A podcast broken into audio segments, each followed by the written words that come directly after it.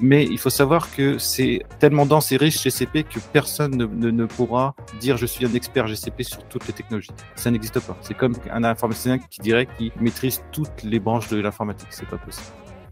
Bienvenue sur Numericast, le podcast pour découvrir l'univers de Google et ses nouveautés à travers des paroles d'experts et de passionnés. Je vous laisse découvrir notre podcast de la semaine. Bonne écoute et n'hésitez pas à nous faire part de votre avis.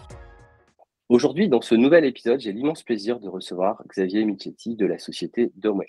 Partenaire numérique coach, auteur également sur euh, Numériblog, Xavier va nous parler de GCP. Bonjour Xavier, comment vas-tu? Bah, Très bien, merci Thierry de me recevoir et je suis tout particulièrement ravi de parler d'un sujet qui m'intéresse beaucoup, ça s'appelle GCP sur euh, ce Numéricast. Cool, sujet que tu maîtrises hein, à la lecture des articles de blog. On voit que tu domines le sujet euh, avec ton frère. Xavier, est-ce que tu peux te présenter? Alors moi, je, suis un spécialiste qu'on peut appeler de la donnée dans les entreprises en fait. J'ai travaillé pendant 15 ans dans les sociétés euh, BI ou EDI, donc je connais très bien tout ce qui est flux de données et euh, tout ce qu'on peut faire avec, la, donnée. Et puis, on va dire maintenant 5 ans, je m'intéresse plus particulièrement au cloud et c'est vrai que j'ai commencé à travailler sur GCP. J'ai fait des projets notamment de big data, de machine learning. Et en plus, en découvrant GCP, ça m'a donné des idées. Donc, avec euh, deux associés, on a monté Domway, donc la société pour laquelle je travaille aujourd'hui, et qui fait du service auprès des entreprises autour de GCP, mais surtout qui a pour vocation de développer un outil full cloud, SaaS, pour euh, charger des données ou consolider les données pour des bases de données cloud, BigQuery, Snowflake notamment. Ok. Donc Xavier, tu es un spécialiste de solutions euh, cloud de Google, GCP. Alors on, connaît euh, chez Numérique Coach très bien euh, Google Workspace, hein, qui fait aussi partie de la famille Google Cloud. Donc GCP, c'est une branche un peu plus technique. Tu es certifié depuis 2017, tu as travaillé sur de nombreux projets, de nombreux cas d'usage, particulièrement des projets de data. Est-ce que tu peux développer un petit peu cette partie, s'il te plaît? Ouais, tout à fait. Donc, je connais bien GCP. Donc, c'est vrai que c'est pas du tout la même cible. On va en parler par la suite. Mais c'est vrai que je connais cette solution dans sa globalité, mais plus particulièrement sur ce qui est de la data en fait. Mes expériences cloud sont surtout autour de la data sur GCP. Et c'est vrai qu'avec le développement de l'outil, je commence à apporter des cordes à mon arc autour de GCP. J'approfondis mes connaissances sur des technologies que je connaissais pas forcément. Donc, j'ai des connaissances beaucoup plus approfondies sur GCP aujourd'hui. Mais il faut savoir que c'est tellement dense et riche GCP que personne ne, ne, pourra dire je suis un expert GCP sur toutes les technologies. Ça n'existe pas. C'est comme un informaticien qui dirait qu'il maîtrise toutes les branches de l'informatique. C'est pas possible. C'est vrai qu'on va faire un petit tour sur l'infographie de Google Cloud qui présente tous les outils. Il y a plus d'une centaine de produits. On va en lister quelques-uns. Puis tu as déjà parlé de BigQuery, par exemple. Hein, mais euh, effectivement, euh, c'est chaud quand même de maîtriser déjà rien que la, la branche data, euh, sans parler de l'infra et des autres parties qui sont sur GCP. Sujet d'actu en plus, tiens, d'ailleurs, ce mois-ci en, en, France, en, en, juin 2022, il y a l'ouverture d'une région France avec un data center à Paris. Donc euh, ça, ça va être cool aussi. J'imagine qu'on va pas arrêter d'en parler là de GCP sur les prochaines semaines. Alors, qu'est-ce que GCP justement? Parce que nos auditeurs, ils sont peut-être plus sur Google Workspace et bah, Google Cloud Platform, ça veut dire quoi? Qu'est-ce qu'on peut faire, etc. Est-ce que tu peux développer un peu tout ça? Ouais, bah alors pour introduire Google Cloud Platform, GCP pour les intimes, en fait, c'est la partie immergée de tous les outils de Google. En gros, il faut savoir qu'il n'y a aucun outil qui tourne sur euh, Google. Tous les outils que vous utilisez tous les jours tournent parce qu'il y a GCP derrière. Donc, qu'est-ce que GCP En fait, on peut, tu as commencé déjà à parler de data center. Effectivement, GCP, ce sont des data centers. Donc, des data centers, c'est des bâtiments remplis d'ordinateurs, d'autres matériels informatiques. Et tous ces data centers sont répartis sur la planète. Donc, tu parlais notamment de l'ouverture du data center France, là, donc c'est aujourd'hui. Mais il faut savoir qu'on a plein sur la planète. Donc, c'est facile à trouver hein, si vous voulez vous renseigner. Euh, Google communique largement sur les, positions de ces data centers et ceux qui vont ouvrir. Donc, c'est quelque chose qu'on trouvera facilement sur le net pour ceux que ça intéresse. Mais GCP, c'est pas que des data centers. Par rapport à, ses concurrents, par exemple, ils ont aussi des fibres optiques qui relient tous ces data centers, ce que n'ont pas forcément leurs concurrents. Mais c'est vrai que si on parle que de technologie, je pense que on perd un petit peu ce qu'est GCP parce que, en fait, ce n'est pas que la partie matérielle. Et je pense qu'il y a aussi toute la partie, toute la couche service qui va avec tout ce matériel. D'ailleurs, moi, j'utilise que cette couche service. La partie matérielle, elle, est derrière, on la connaît, il faut la maîtriser pour bien utiliser ces services. Mais moi, j'utilise que les services qui sont proposés par GCP. Et GCP est innovant de par son infrastructure, mais aussi de par ses services, qui proposent des services qui sont plus avancés que ce que je pouvais utiliser avant dans ce qu'on appelle l'informatique traditionnelle aujourd'hui, celle qui n'est pas cloud. On pourrait résumer en disant que, alors c'est pas vraiment résumé, mais on pourrait considérer que sans GCP, Gmail, Drive, Google Photos ne, ne pourraient pas fonctionner. Euh, c'est clair. Alors du coup, concrètement, qu'est-ce qu'on peut faire avec GCP À quoi servent euh, ces services? Eh ben, par exemple, on peut développer, ben, comme tu disais, n'importe quel service que a développé Google, grâce au service de GCP, on pourrait les redévelopper. Voilà, donc euh, Gmail, Google Workspace, Google Maps, tout ce que Google propose aujourd'hui, que ce soit sur PC ou sur mobile, derrière, ça tourne sur GCP. Voilà. Après, on a aussi des, autres exemples en dehors de GCP, parce que Google a décidé d'ouvrir cette plateforme et ses services à tout le monde, aux entreprises. Et donc, par exemple, on peut citer un jeu comme Pokémon Go, qui est aussi hébergé sur GCP. Mais je ne vais pas vous citer tous les produits qui sont hébergés par GCP parce qu'il y en a tellement et je ne les connais pas tous et je ne pourrais pas être exhaustif. Par contre, je vais essayer de répondre à la question qu'est-ce qu'on peut faire avec GCP pour mieux qu'on comprenne à quoi ça sert. Et du coup, si on comprend à quoi ça sert, on va comprendre ce que c'est. Donc Google a créé GCP pour répondre à ses propres besoins. Parce que Google a, toujours innové en termes d'informatique, que ce soit au début pour son moteur de recherche, donc avait besoin de puissance. Donc ils avaient besoin aussi de machines. Et Google s'est développé et a commencé à analyser les données. Et pour analyser des données, avait toujours besoin de plus de puissance. Et ne pouvait pas s'appuyer sur des solutions qui existaient par ailleurs, parce que personne ne brassait autant de données que Google. Donc Google a dû créer ses propres solutions pour répondre à ses propres besoins. Et donc quand on a beaucoup de volumétrie, on est obligé de travailler avec ce qu'on appelle une architecture répartie. C'est-à-dire qu'on ne peut pas travailler qu'une seule machine, ce qu'on faisait souvent par le passé. C'est-à-dire que ben, quand la machine n'était pas assez puissante, on mettait plus de mémoire, plus de puissance sur une machine. Mais quand on arrive à faire du big data, ce n'est pas possible. Donc seule l'alliance de plusieurs machines peuvent répondre à ces besoins-là. Donc c'est pour ça que Google a commencé à créer des data centers de plus en plus puissants et des services de plus en plus élaborés qui permettent de répartir de façon automatique toutes ces données sur les différentes machines et d'après de consolider le résultat pour l'afficher. Donc en fait, c'est comme ça qu'est né euh, Google Cloud Platform. C'est pour répondre justement à tous ces besoins de Google et aussi en termes d'applications, parce que Google s'est lancé aussi dans des applications grand public. Et donc, quand on a des applications grand public, on a beaucoup d'utilisateurs qui peuvent se connecter, on a de plus en plus d'applications qui sont sorties et donc on ne sait pas sur quelles applications les utilisateurs vont se connecter. Donc on a besoin aussi d'avoir une certaine flexibilité de puissance. Donc quelle machine, quel service va être utilisé à quel moment. Donc c'est pour ça que Google a des, services qui vont s'adapter à la puissance de charge, enfin à la montée en charge des utilisateurs. Et donc GCP permet justement cette flexibilité et d'attribuer la puissance aux services qui sont utilisés. Si je peux me permettre, c'est aussi euh, ce qui permet la scalabilité et le succès d'appli à plus d'un milliard d'utilisateurs. Exactement. Après une dizaine, euh, Google, il y a Maps, euh, Gmail et, d'autres. Et puis, tu as cité Pokémon Go, je me souviens, en 2017, je jouais avec les enfants, etc. Il y a eu un gros succès, mais surtout aussi parce que ben, c'était hébergé sur une solution scalable et ils payaient que ce dont ils se servaient et ça a permis aussi de vraiment exploser en nombre d'utilisateurs grâce à euh, cette ah. techno.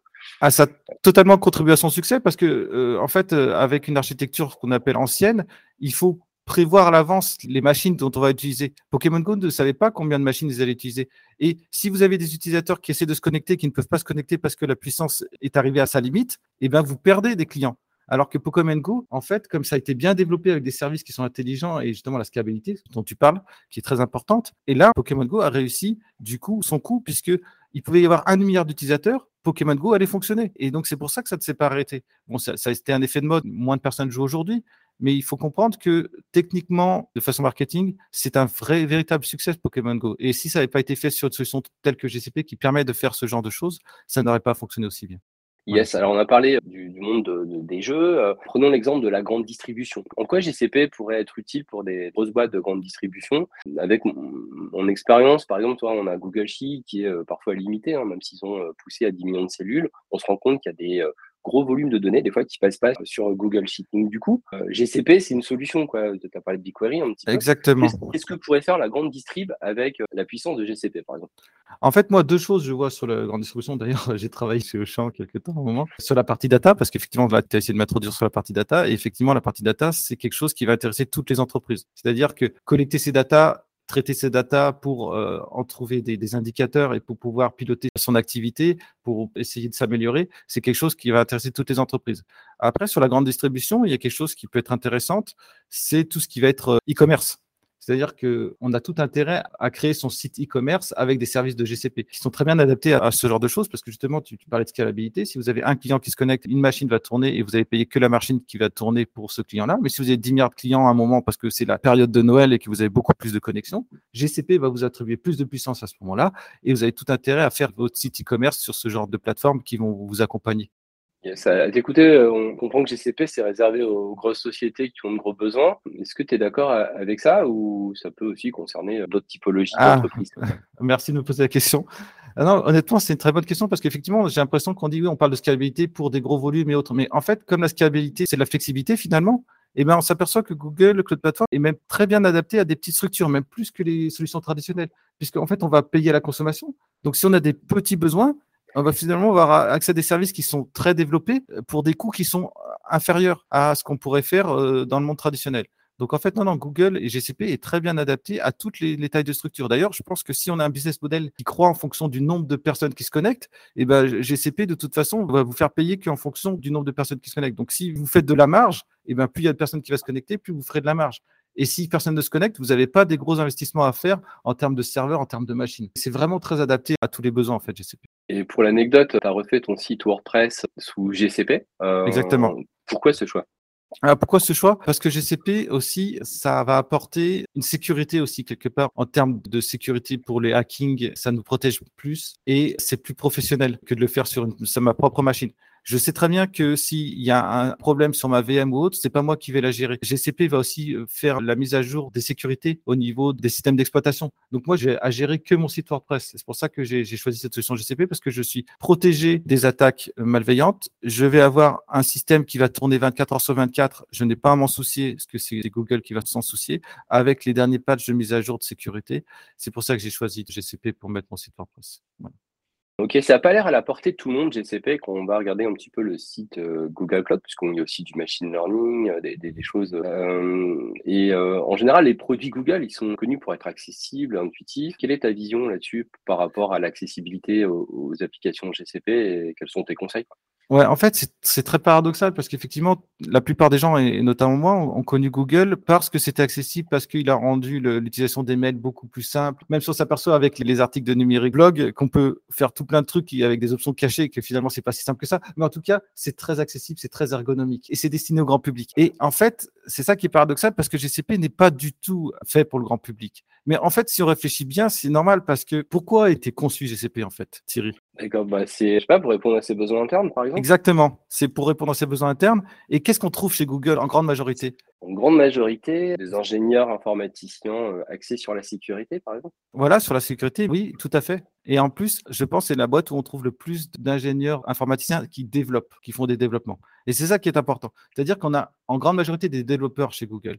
Donc leurs outils GCP qui ont été conçus pour leurs besoins sont tournés vers les développeurs. Et c'est des outils qui sont très innovants technologiquement, mais en fait, ils sont paradoxalement très durs à utiliser, même pour des ingénieurs informaticiens. Il faut comprendre que dans la majorité des entreprises en France, les informaticiens ne savent pas faire du code. Et que les solutions de GCP, pour la plupart, sont des solutions qui sont avec du code et pas de solutions no-code. C'est vrai que ça commence à évoluer, mais ça évolue finalement assez lentement par rapport à, à d'autres technologies qui évoluent beaucoup plus vite. C'est vrai que cette partie ergonomie, cette partie no-code et cette partie, moi j'appelle ça professionnelle, parce que les entreprises en France ou même dans les autres pays ont l'habitude de trouver des solutions qui sont bien mieux finies en termes d'ergonomie. Et c'est vrai que Google a fait un petit peu une croix sur cette ergonomie dans un premier temps. Je pense que ça va changer un peu, mais c'est là où je pense que les partenaires comme Numéricoach ou comme Domway peuvent apporter justement à cet environnement GCP pour pouvoir aider les clients à mieux comprendre, à mieux s'y retrouver et pourquoi pas aussi apporter des solutions qui répondent plus aux besoins des professionnels. Parce que en fait, on a une petite différence. C'est normal parce que voilà, Google a créé ces produits pour ses besoins pour ces ingénieurs informaticiens. Et ils ont peut-être un peu de mal à prendre du recul, mais c'est tout à fait normal. Et en plus, il faut savoir qu'on a beaucoup, beaucoup vraiment de services euh, dans GCP. Donc, c'est vraiment très facile de se perdre dans tous ces services. Et c'est vrai que les partenaires peuvent vraiment jouer un rôle ici pour accompagner leurs clients, les entreprises, pour mieux y voir. Ouais, c'est clair. Si je rebondis sur ce point, chez Numéricoach, on a une vingtaine de collaborateurs euh, en interne, salariés, puis 70 euh, consultants euh, externes, formateurs, coachs, etc. Bon, beaucoup orientés Google Workspace. Mais pour ceux qui sont sur les briques GCP dont vous faites partie, ce qui est cool, c'est que vous avez chacun votre spécialité. On a des, experts sur Data Studio, sur Looker, sur AppSheet, sur BigQuery, sur SQL, sur d'autres technos. Et c'est ça qui est bien, c'est qu'une entreprise peut trouver au sein d'un réseau comme le nôtre, avec les partenariats qu'on a avec euh, Domway, vraiment les ultra spécialistes d'un sujet euh, qui est relativement vaste. C'était gagner du temps, c'est gagner de l'argent, et puis ça évite d'augmenter euh, la dette technologique. Est-ce que tu peux nous en parler un peu justement? Je sais que tu es friand de cette notion. Ah, exactement. La dette technologique, bah, c'est une notion qui est très importante euh, dans les systèmes d'information. En fait, pour résumer, c'est le poids que vous allez faire porter votre système d'information dans le futur. Donc, en fait, si on choisit des solutions qui sont trop pointues technologiquement, qui nécessitent des compétences particulières ou qui sont trop compliquées à maintenir ou à faire évoluer, vous augmentez considérablement cette dette. En fait, des certains choix qui sont anodins peuvent se révéler très coûteux. C'est vrai que dans les entreprises, on peut dire qu'il y a des produits gratuits qui sont finalement plus chers que des produits qui sont professionnels et qui sont payants finalement. Parce que si vous faites un mauvais choix et que ça vous coûte plus cher de maintenir parce qu'il vous manque une fonctionnalité, donc vous êtes obligé de vous-même de la développer et qu'il faut la maintenir, finalement, ce choix-là peut se révéler plus cher alors que c'est un produit gratuit. Et cette dette technologique, c'est vraiment intéressant et important de la comprendre. Et justement, quand on se lance dans une expérience comme GCP, c'est important de faire les bons choix et c'est important, je pense, de se faire accompagner pour ne pas faire ce genre d'erreur. Ouais, pour résumer, GCP, c'est vraiment un, set d'outils formidables qu'on utilise euh, directement tous les jours. On a cité des produits euh, tels que Gmail et autres qu'on utilise sans se rendre compte que c'est du GCP derrière. C'est donc une boîte à outils euh, qui est destinée à être utilisée par le plus grand nombre, contrairement aux applications qu'elle héberge ou qu'elle sera amenée à héberger. Oui, exactement, c'est tout à fait ça. GCP, en fait, c'est réservé, on va dire, à des professionnels qui vont créer des outils pour le plus grand nombre, qui ont des besoins très spécifiques comme analyser ces données, faire du big data, faire du machine learning. GCP, ça, c'est une boîte à outils vraiment formidable euh, pour ça, mais c'est vrai que c'est pas destiné au plus grand nombre. Tu parlais de solutions no-code, on a cité Appsi, qui est en, en poupe euh, en ce moment chez Google.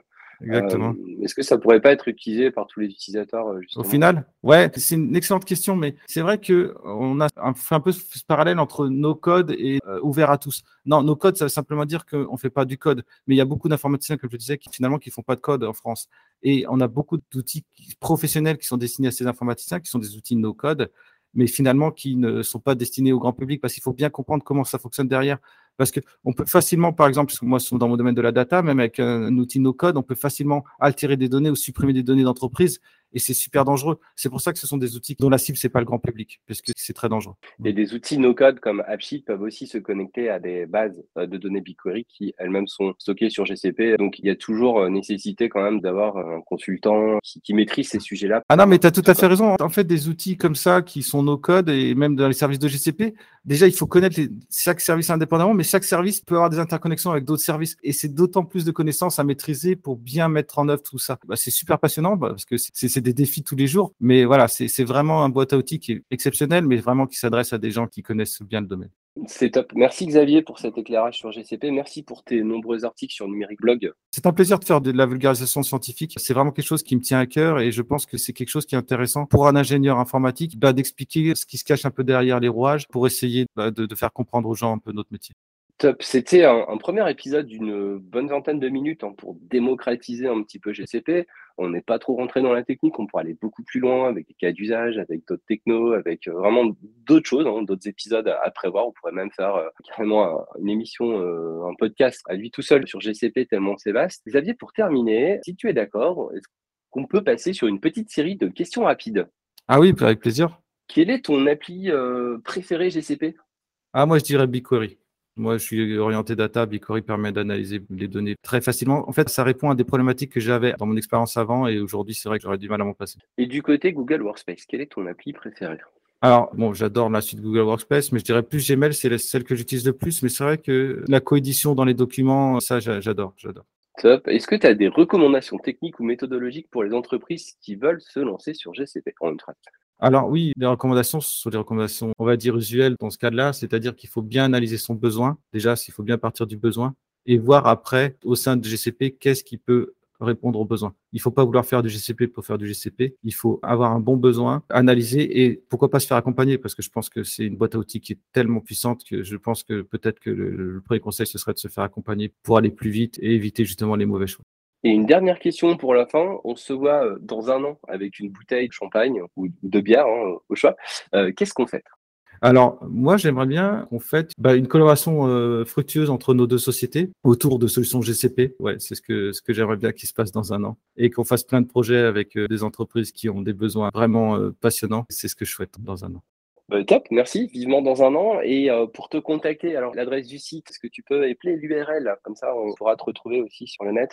Oui, alors c'est www.demwe.com, D-O-M-W-E-E, e, ou pour ma solution, www.etourno, E-T-O-U-R-N-O.com.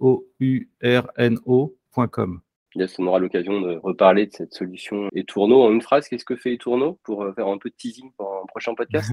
Ouais, donc c'est un petit peu introduite, mais c'est une solution qui est full web, no code pour euh, faire du chargement de données, de la consolidation de données au sein de bases de données comme BigQuery ou Snowflake. Voilà, pour faire un data lake, un data warehouse. Top. C'était Xavier euh, Michetti de la société euh, Domway, partenaire numérique coach. Merci Xavier. Merci à toi Thierry. À très bientôt. À bientôt. Au revoir. Merci à tous de nous avoir écoutés. À bientôt pour un prochain épisode. N'hésitez pas à nous laisser une note ou un petit commentaire. Et si vous aimez les news sur Google, notre newsletter est rafraîchissante et n'attend que vous.